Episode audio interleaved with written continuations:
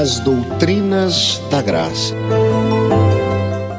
Hoje nós vamos conversar um pouquinho então sobre essa graça irresistível e falando a respeito disso, o pastor John Piper certa vez escreveu: a graça irresistível se refere à obra soberana de Deus de sobrepujar toda a rebelião do nosso coração e trazer-nos a fé em Cristo Jesus, para que dessa maneira possamos ser salvos. Se nossa doutrina da depravação total é verdadeira, se realmente estamos mortos nos nossos delitos e pecados, não poderia existir salvação sem a realidade dessa graça irresistível. Se nós estamos mortos nos nossos pecados, nós somos totalmente incapazes de nos submetermos a Deus. Então, dessa maneira, nós nunca creríamos em Cristo, a menos que Deus sobrepujasse a nossa rebelião. E é exatamente isso que ele faz, através da ação do Espírito Santo nas nossas vidas. E é sobre isso que nós conversaremos e leremos na palavra de Deus. Portanto, eu convido você a abrir ou ligar a sua Bíblia nesse momento na carta que o apóstolo Paulo escreveu à igreja de Roma, no capítulo 8. Nós leremos do versículo 26 até o versículo de número 30. Você pode aí acompanhar na sua Bíblia ou na projeção, eu vou projetar aqui na nova versão internacional. Quando você chegar em casa, você pode ler e reler esse texto que diz o seguinte: Da mesma forma, o Espírito nos ajuda em nossa fraqueza, pois nós não sabemos como orar, mas o próprio Espírito intercede por nós com gemidos inexprimíveis. E aquele que sonda os corações conhece a intenção do Espírito, porque o Espírito intercede pelos santos de acordo com a vontade de Deus. Sabemos que Deus age em todas as coisas para o bem daqueles que o amam, dos que foram chamados de acordo com o seu propósito. Pois aqueles que de antemão conheceu, também os predestinou para serem conformes à imagem de seu filho, a fim de que ele seja o primogênito entre muitos irmãos. E aos que predestinou, ele também os chamou. E aos que chamou, ele também os justificou. E aos que justificou, ele também os glorificou. Que a palavra de Deus possa falar à sua mente e ao seu coração na noite de hoje. Olhando para os princípios aqui estabelecidos pelo apóstolo Paulo, escrevendo à igreja de Roma, nós percebemos que essa graça irresistível, ela evidencia uma ação, a ação do Espírito Santo. Eu disse para vocês no início que quando nós falamos a respeito da depravação total, nós fizemos alusão à natureza do ser humano. Como nós falamos uh, da eleição incondicional, nós percebemos os desígnios e os propósitos de Deus. Quando nós falamos da expiação limitada, nós entendemos um pouco mais uh, da obra redentora de Jesus morrendo pelos seus. Hoje falando sobre graça irresistível, o foco da nossa conversa é a ação do Espírito Santo. O versículo 26 é apontado pelo apóstolo Paulo da seguinte maneira: dizendo que o, o Espírito de Deus é aquele que nos ajuda em nossa fraqueza. Nós nem sequer sabemos falar com Deus, nós nem sequer sabemos orar, mas o Espírito Santo é aquele que intercede por nós, se necessário for, com gemidos inexprimíveis.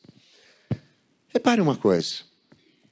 Essa graça é irresistível e ela vem da parte de Deus, porque é o próprio Deus que age na nossa direção, na pessoa do Espírito Santo.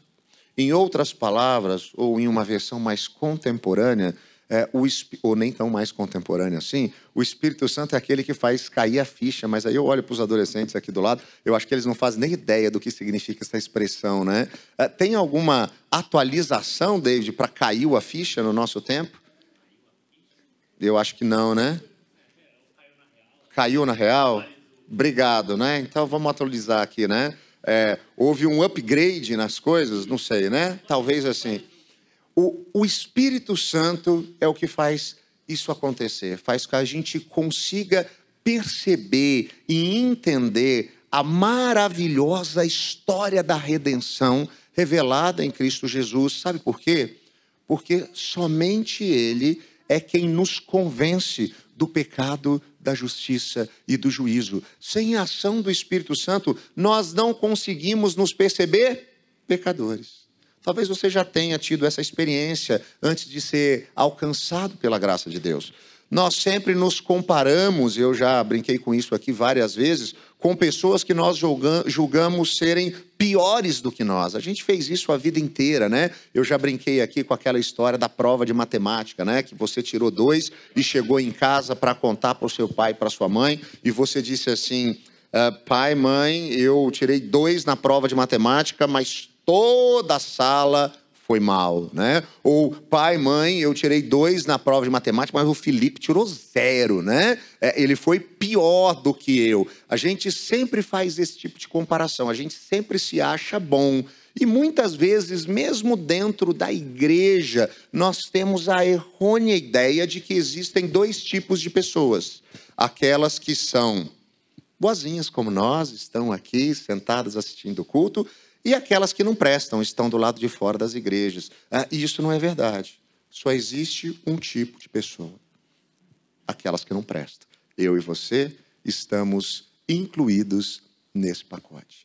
O Espírito Santo é aquele que nos faz perceber isso.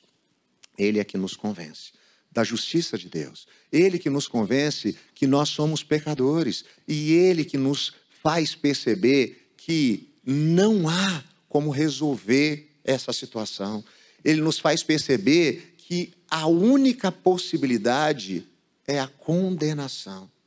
E aí, quando o Espírito Santo faz isso, é que ele traz a nós a percepção da possibilidade de uma intervenção divina. E essa ação, que é a obra redentora de Jesus Cristo, só é compreendida por mim e por você pela ação do Espírito Santo o Espírito Santo agindo em nós. E isso continua na nossa vida, no nosso dia a dia. É Ele que nos auxilia em meio aos momentos mais complicados e difíceis. É Ele que faz a gente perceber, em meio a algumas situações, que a gente não deve ir para esse caminho e talvez a gente deva ir por essa direção. É Ele quem nos abre sim os olhos quanto à salvação que nós necessitamos ser salvos. Muitas vezes nós falamos disso. Jesus é o nosso Salvador e aquele que não foi alcançado pela graça, não foi tocado pelo Espírito, muitas vezes pode te questionar dizendo: Mas eu vou ser salvo de quê? Eu não estou em apuros. É, eu não preciso ser salvo de nada. Está tudo bem comigo.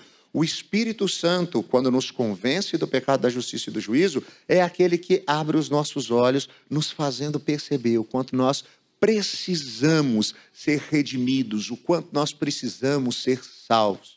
E é o Espírito Santo, então, que também nos orienta quanto à conduta. E aqui tem um aspecto interessante. A graça é irresistível no que diz respeito à salvação, porque é como se o Espírito Santo ele abrisse os nossos olhos. E aí a ação redentora de Jesus passa a ter esse efeito em nós. Mas o Espírito Santo, a partir da sua orientação, ele não é nenhum tipo de ditador. Ele não nos obriga a algumas coisas. E nós que vivemos ainda em um mundo que jaz no maligno, nós que vivemos muitas vezes ainda à mercê no mundo que está completamente contaminado pelo pecado e que às vezes acaba nos seduzindo, em algumas ocasiões não damos ouvidos ao que o Espírito Santo está dizendo. É isso que o apóstolo Paulo fala quando ele usa a expressão que às vezes nós apagamos ou às vezes nós entristecemos o Espírito Santo. Sabe o que isso significa? Você foi alcançado pela graça, você é salvo em Cristo Jesus, você é um discípulo de Jesus que está vivendo a sua missão no mundo, mas você às vezes se deixa seduzir por algumas situações, por algo que está completamente contaminado pelo pecado. E o Espírito Santo, ele sopra nos seus ouvidos. Isso não é bom. Isso não vai fazer bem para você. Isso fere, fere o coração de Deus. E num primeiro momento, nós nos assustamos e dizemos: opa, eu não vou. Mas em algumas ocasiões, o Espírito Santo está falando e a gente parece que está olhando para o outro lado. A gente está olhando para o outro lado. E a gente até continua tendo esse tipo de atitude. Sim, é possível nós entristecermos esse espírito tão maravilhoso que habita em nós. É isso que é o apagar. Parece que ele perde essa luz que está nos iluminando por conta da nossa decisão de querer não fazer do jeito que ele está nos colocando, mas do nosso jeito, querendo voltar a algum aspecto da nossa autonomia.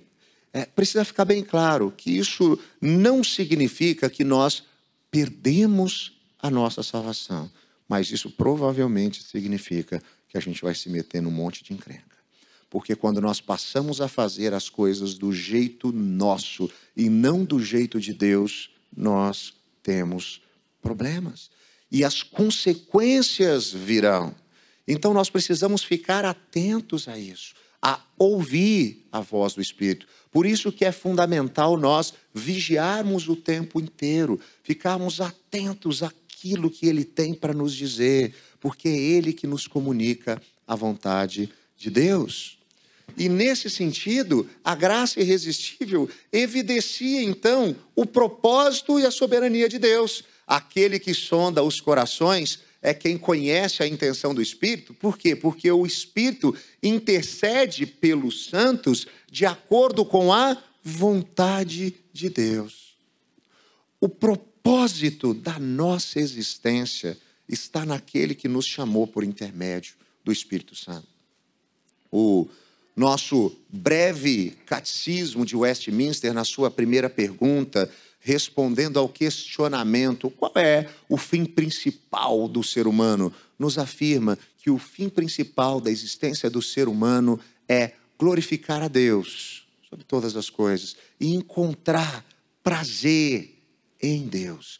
Esse é o objetivo da nossa existência. E nós só encontramos significado na nossa vida quando efetivamente nós vivemos para a glória de Deus. A graça irresistível evidencia esse propósito, esse propósito de vivermos para a glória de Deus. Muda uma chavinha na nossa cabeça. A gente passa a perceber que nós não vivemos para nós mesmos, ah, para o nosso próprio bem-estar, para aquela história que a gente ouve aí de eu tenho o direito de ser feliz. Nós entendemos que esse prazer, que às vezes algumas coisas que o mundo pode nos oferecer, ela é momentânea, mas nós vivemos para a glória de Deus. E o Espírito Santo, então, é aquele que testifica em nós a vontade de Deus, porque ele sabe qual é essa vontade. O nosso coração, ele é enganoso. Ele não sabe o que é melhor para nós, ele não sabe qual é o propósito das nossas vidas, ele muitas vezes desconhece a nossa vocação, mas o Espírito Santo nos coloca nos trilhos, por quê? Porque ele nos atesta isso. Porque a graça irresistível, que é a ação do Espírito Santo, evidencia o propósito e a soberania do próprio Deus. E a vontade de Deus para a minha vida e para a sua vida, ela é boa ela é perfeita e ela é agradável. Ela é o melhor lugar para se estar. Eu sei. Às vezes a gente não entende por que algumas coisas acontecem. Às vezes a gente não concorda muito com Deus porque que Ele está agindo de algumas formas na nossa vida. Às vezes a gente não gosta. Mas ainda assim, a vontade dele é boa, perfeita e agradável.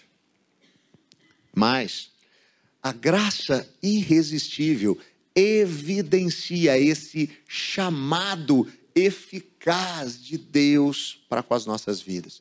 Nós sabemos que Deus age em todas as coisas para o bem daqueles que o amam, dos que foram chamados de acordo com o seu propósito. Ora, Deus age em tudo para o bem daqueles a quem ele chamou. Agora repare, muitas vezes nós ouvimos esse versículo e nós colocamos uma ênfase na palavra bem. Bom, tudo coopera para o bem, para o meu bem. Deus age para o meu bem. E nós temos inúmeras correntes teológicas espalhadas por aí, falando que Deus é refém de fazer o bem para mim e para você o tempo inteiro.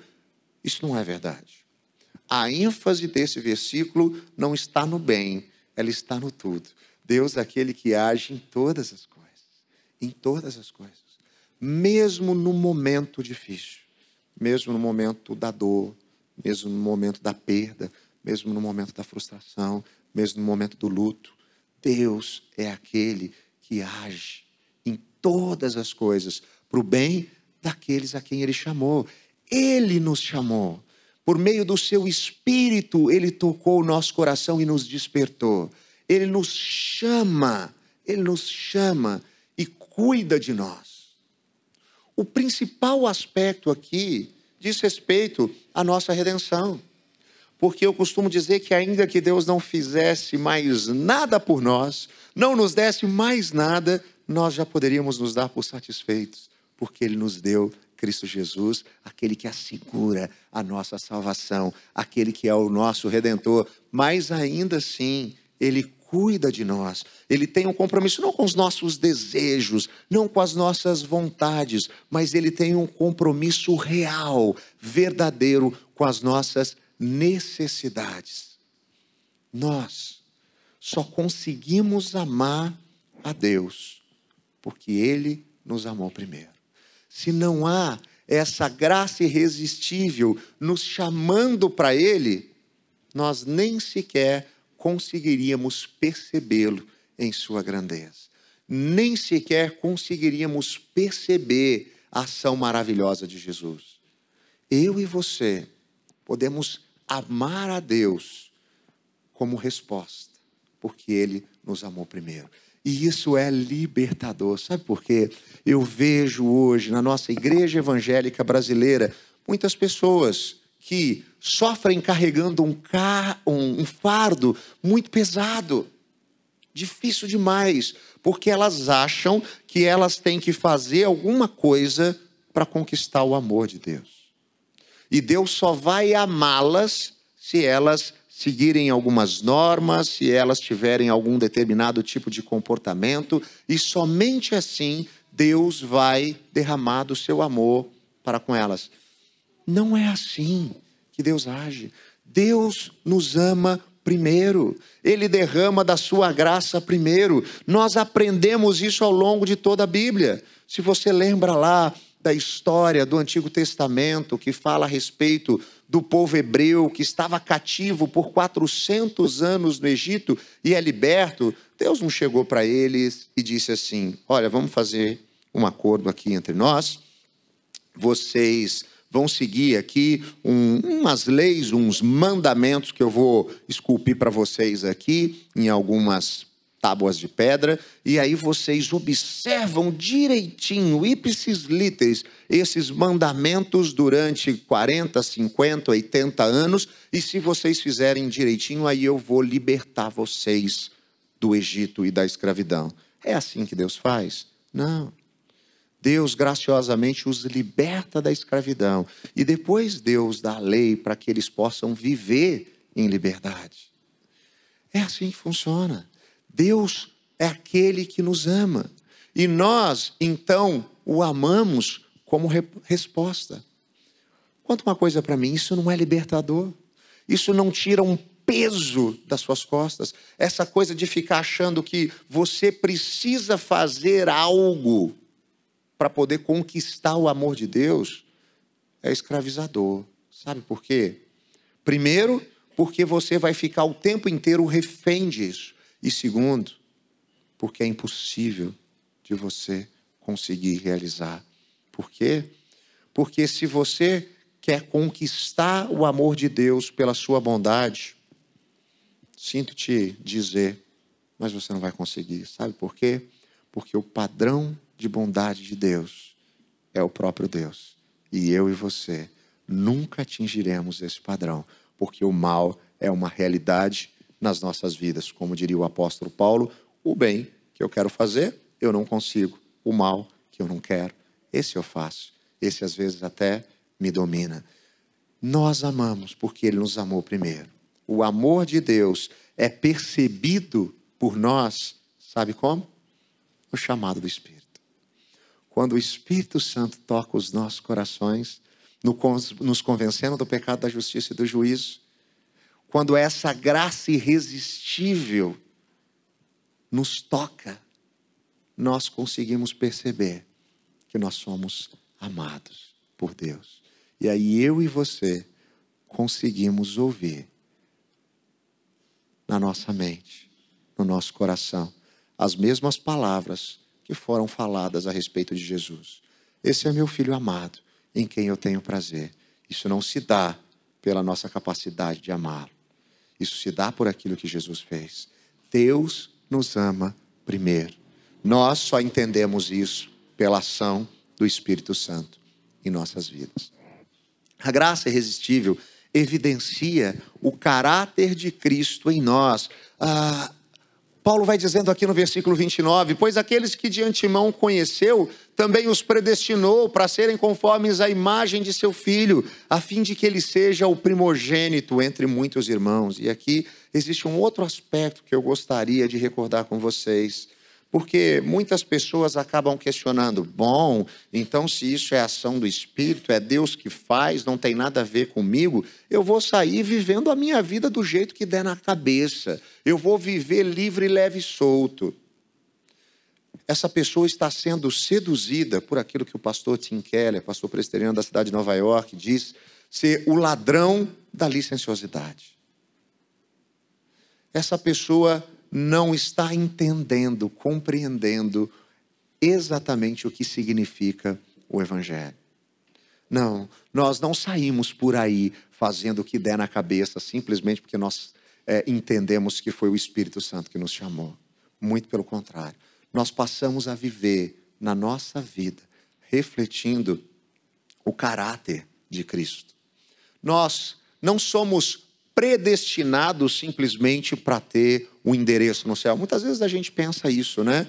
Ah, Deus então nos predestinou simplesmente para que é, quando eu morrer eu more na eternidade. E às vezes a gente acaba vivendo as nossas igrejas dessa maneira, né? Eu gosto sempre de ilustrar para os meus alunos que a igreja brasileira, a igreja presbiteriana no Brasil, durante muito tempo viveu como a igreja do ônibus, né? Você conhece a igreja do ônibus? Né? O pastor é o motorista, ele sabe o caminho do céu, né? Vai guiando a gente até lá. Aí tem o tesoureiro da igreja, né? O Washington está ali sentadinho, ele é o cobrador né, do ônibus, você dá o seu dízimo e mantém o seu lugar garantido lá todos os meses. Estamos todos juntos aqui com o Carson Rafael tocando e cantando, uh, caminhando voo para Canaã. Se você não vai, não me impeça aí, pronto. Uh, não importa o que está acontecendo do lado de fora uh, do ônibus, as janelas estão aqui fechadas, o ar-condicionado está ligado e nós estamos caminhando na direção do céu. Não é assim que funciona.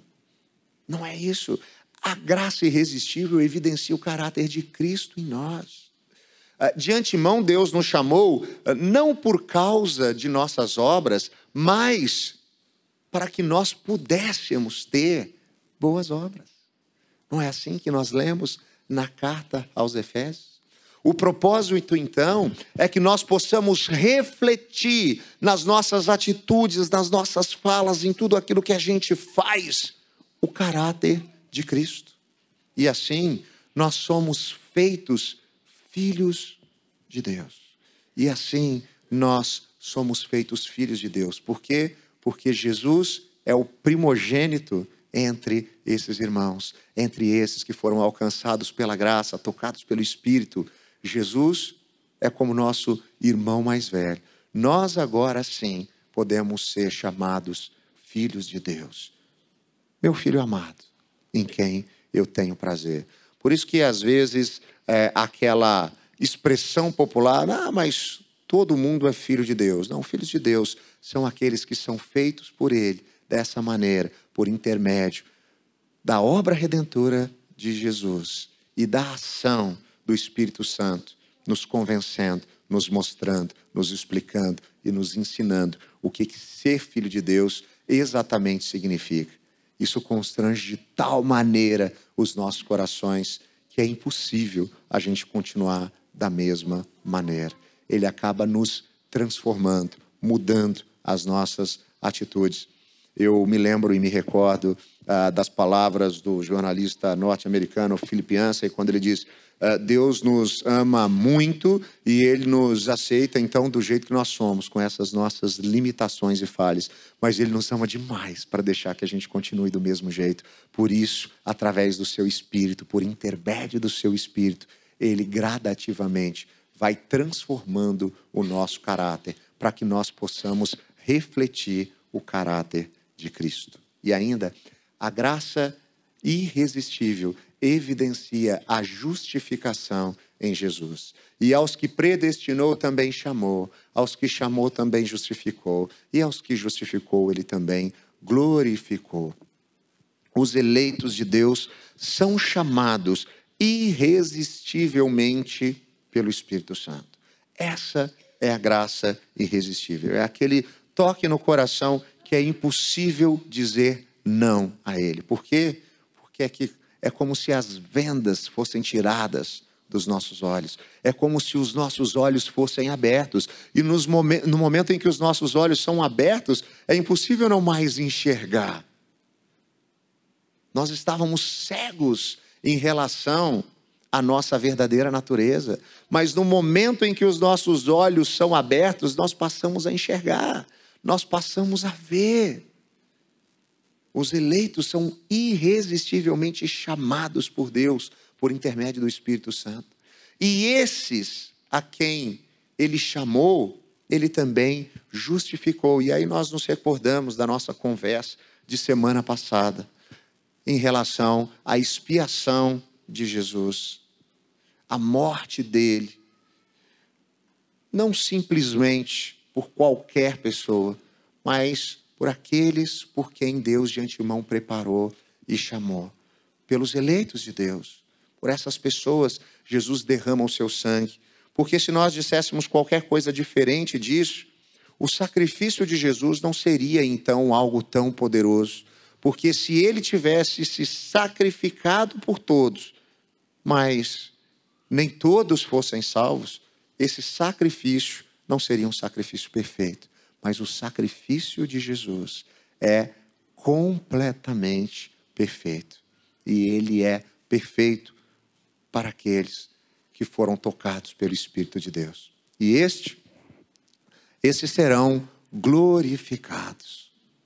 Nós viveremos na eternidade, no lugar de onde nunca nós deveríamos ter saído enquanto humanidade, a presença do maravilhoso Criador de todas as coisas. E isso, sabe o que faz? O que que realiza em nós? Nos traz esperança. Nos traz esperança de saber que mesmo que a dor seja uma realidade, que mesmo que o sofrimento seja real, mesmo que a morte seja algo com a qual nós teremos que lidar, nós podemos ter esperança. Porque no momento em que os nossos olhos se fecharem para a história, eles se abrirão para a eternidade. E nós estaremos diante de Jesus, o nosso redentor. E ele então enxugará dos nossos olhos toda a lágrima derramada, e não haverá mais dor, nem choro, nem tristeza, nenhuma lágrima, nenhuma doença. Eis que se farão novas todas as coisas. A graça irresistível evidencia a justificação em Cristo Jesus. E a justificação em Cristo Jesus nos traz esperança. Que essa esperança possa nos guiar dia após dia, nos fortalecer, nos fazer levantar a cada manhã, sabendo que as misericórdias de Deus são aquilo que nos fortalece porque elas são a razão de não sermos consumidos. E que a graça de Deus, Salvador em Cristo Jesus, ela é aquilo que nos faz suportar os momentos mais difíceis que nós podemos enfrentar.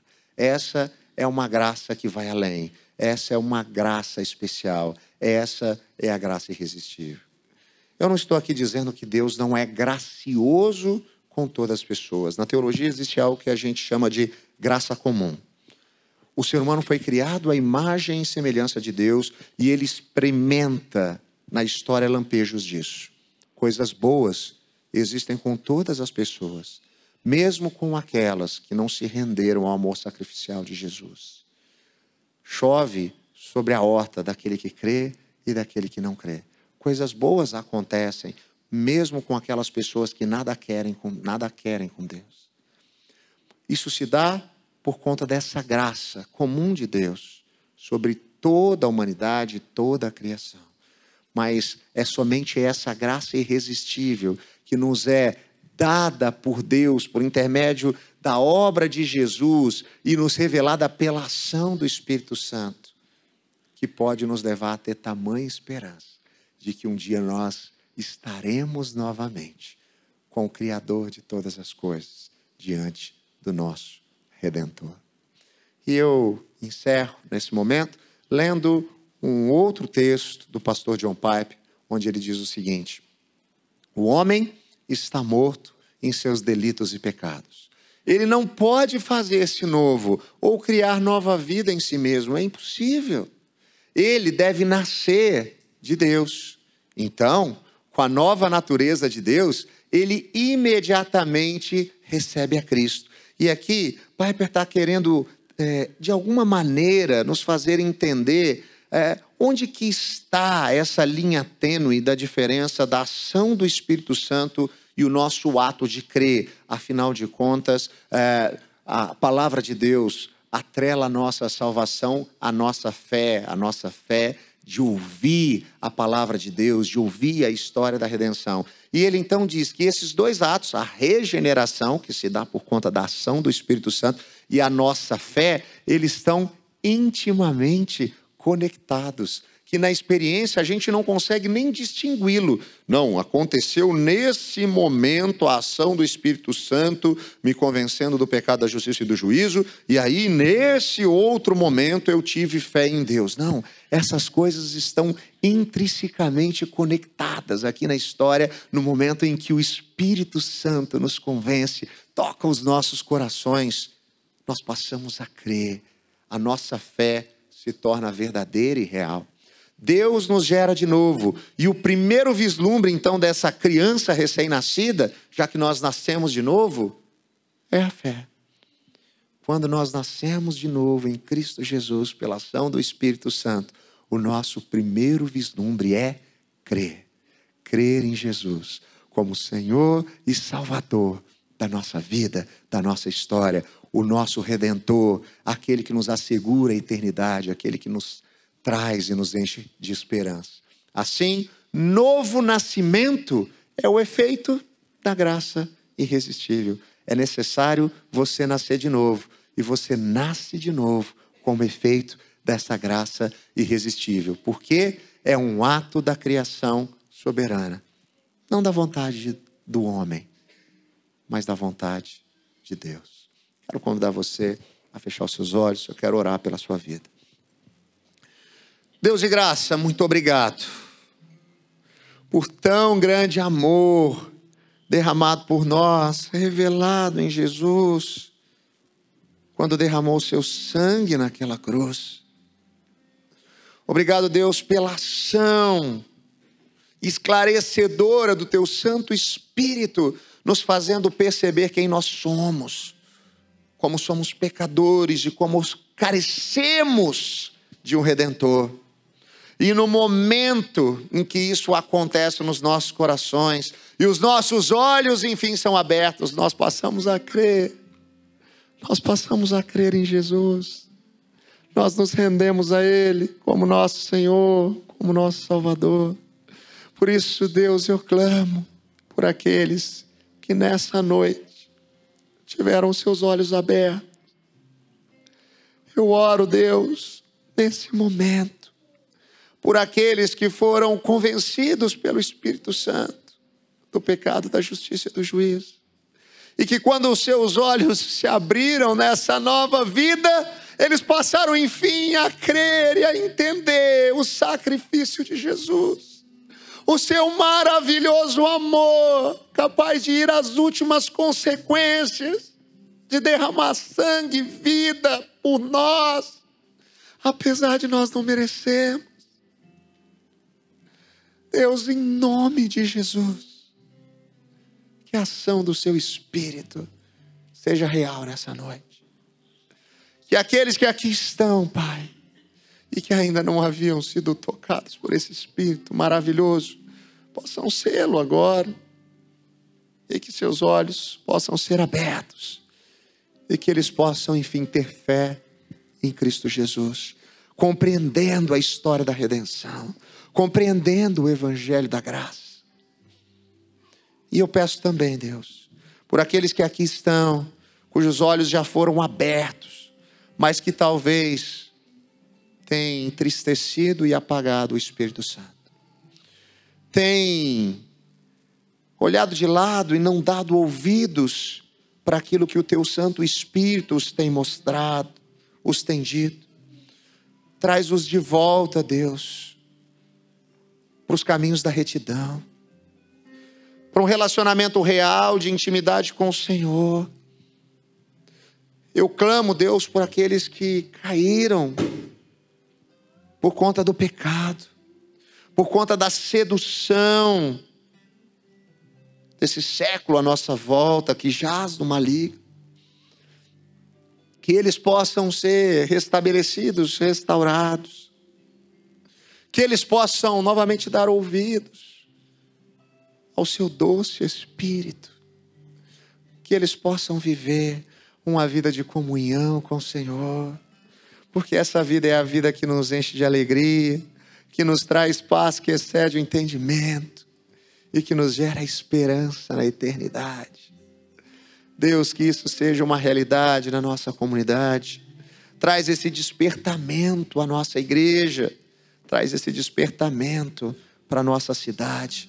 Nós clamamos por Itatiba, Deus que o seu Espírito Santo possa tocar o coração das pessoas dessa cidade, que a sua graça irresistível possa fazer nova todas as coisas na vida dessas pessoas.